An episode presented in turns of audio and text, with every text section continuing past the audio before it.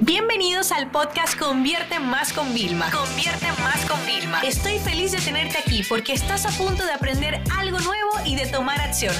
Así que prepárate para tu dosis diaria de estrategias, tácticas y herramientas para escalar tu negocio con fans, publicidad y contenidos.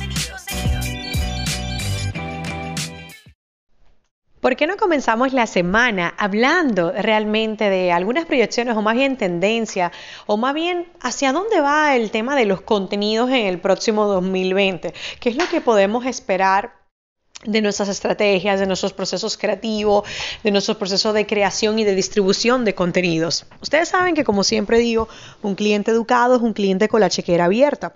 Pero realmente, ¿qué es lo que va a pasar en el 2020? Uno, las marcas que todavía están atrás van a ponerse las pilas a crear. La calidad del contenido ha de subir, o sea, ya hablamos de newsletters muy, muy únicas y exclusivas, donde se compartan un contenido que no está en ningún otro lado. Nosotros vamos a sacar una desde Convierte Más, que la vamos a escribir José y yo.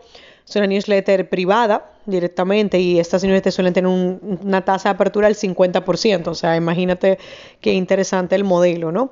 Hablamos también de que los contenidos tienen que provocar conversación y aquellos contenidos que no provoquen conversación simplemente ya no van a generar el mismo impacto que antes, ¿no?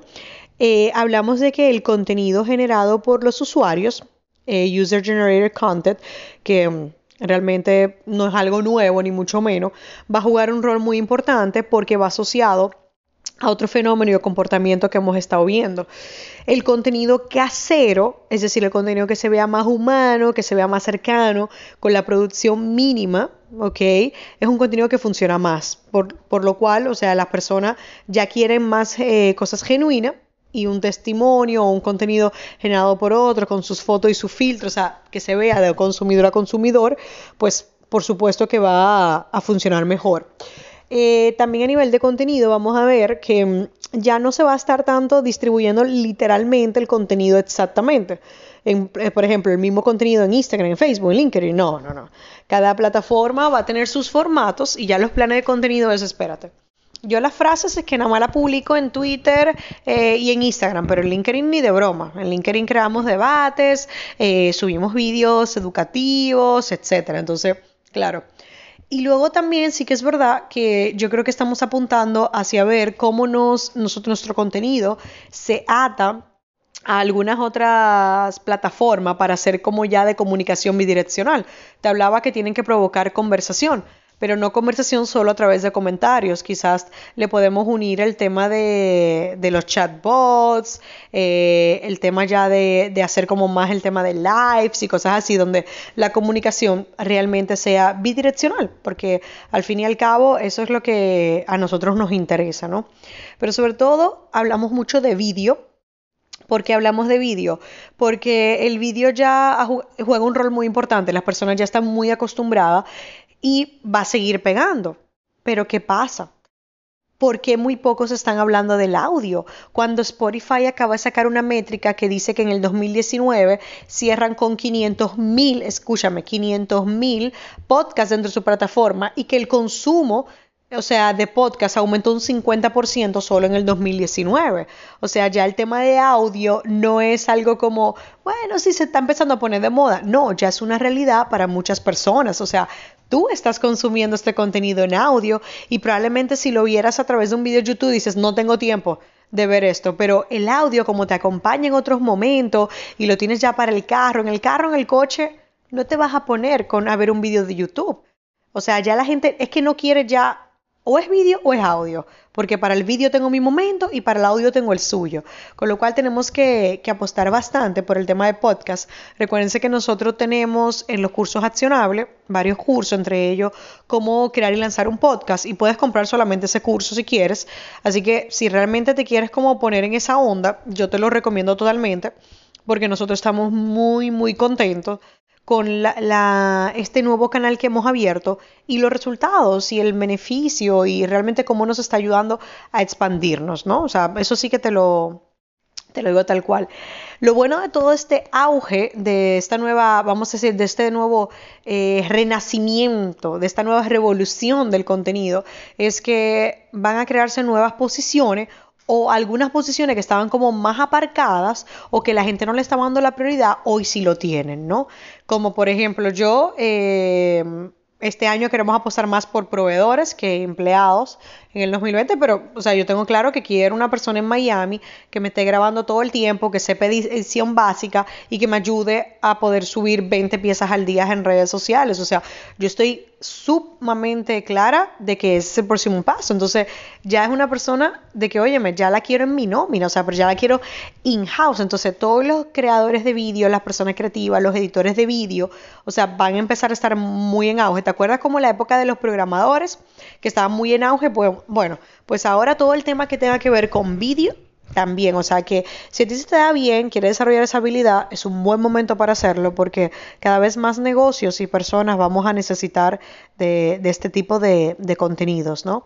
Para el tema de webinars, los webinars siguen funcionando, son encuentros en vivo o falsos en vivo que realmente educan a la persona. Lo único es que la calidad tiene que subir. O sea, nosotros tenemos webinars que funcionan sumamente bien y yo los voy a regrabar igualmente.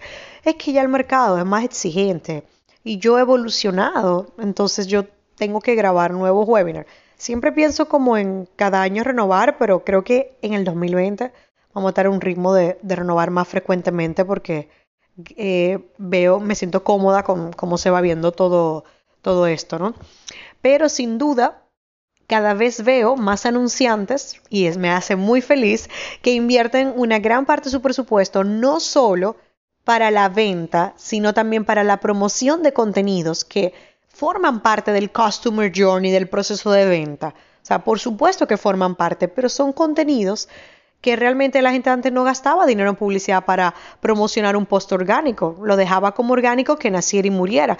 Pues no, ahora cada vez se está designando más porque está comprobado, los números no mienten, que si una persona ya ha interactuado y se siente que tú le has aportado, ya se siente como que está en deuda contigo psicológicamente a nivel de, todo, o sea, piénsalo, a nivel de psicología del cerebro, o sea, es como cuando te ponen el, el jar, el, el bote con, con algunos dinero y como tip, que dice pon tu tip aquí, tú te sientes como que tú quieres dar tip. Lo mismo es cuando a ti alguien te está aportando algo, te ha ayudado a solucionar problemas de forma gratis, tú quieres pagarle para que te siga ayudando. O sea, es una cosa tal cual así. Entonces, hay muchas más cosas que van a pasar a nivel de marketing, pero yo quería hablar del parte de contenido porque yo creo que es uno de los pilares más importantes y es donde yo creo que menos esfuerzo. O sea, yo veo un montón de gente hablando, vamos a vender en internet, vamos a hacer un montón de cosas, eh, hay que ponerse las pilas, pero nadie habla que realmente el denominador común de todas esas estrategias sólidas son los contenidos. O sea, para los e-commerce, la mega estrategia ha sido un email, ha sido un texto persuasivo, fue un vídeo. O sea, es la base del contenido. Entonces, yo creo que es un año donde como que vamos a reivindicar el tema del contenido, el concepto del content marketing, el inbound marketing, o sea, todo eso otra vez lo vamos a volver a acuñar, ¿vale? Y a potenciar porque realmente es importante. Y si te pones a fijar, cualquier buena estrategia, cualquier buena oferta necesita contenido, porque ¿qué hacemos conteniendo el mejor producto, el mejor servicio, si no tenemos una forma de promocionarlo y comunicarlo para que otras personas estén interesadas? Así que bueno, aquí os dejo con, con algunas de esas cosas. ¿Y cuál es el próximo paso, Vilma? Próximo paso es ponerte las pilas, entendiendo que vídeo y audio van a jugar un rol muy importante y que el público es cada vez más exigente. Esta sesión se acabó y ahora es tu turno de tomar acción. No te olvides suscribirte para recibir el mejor contenido diario de marketing, publicidad y ventas online.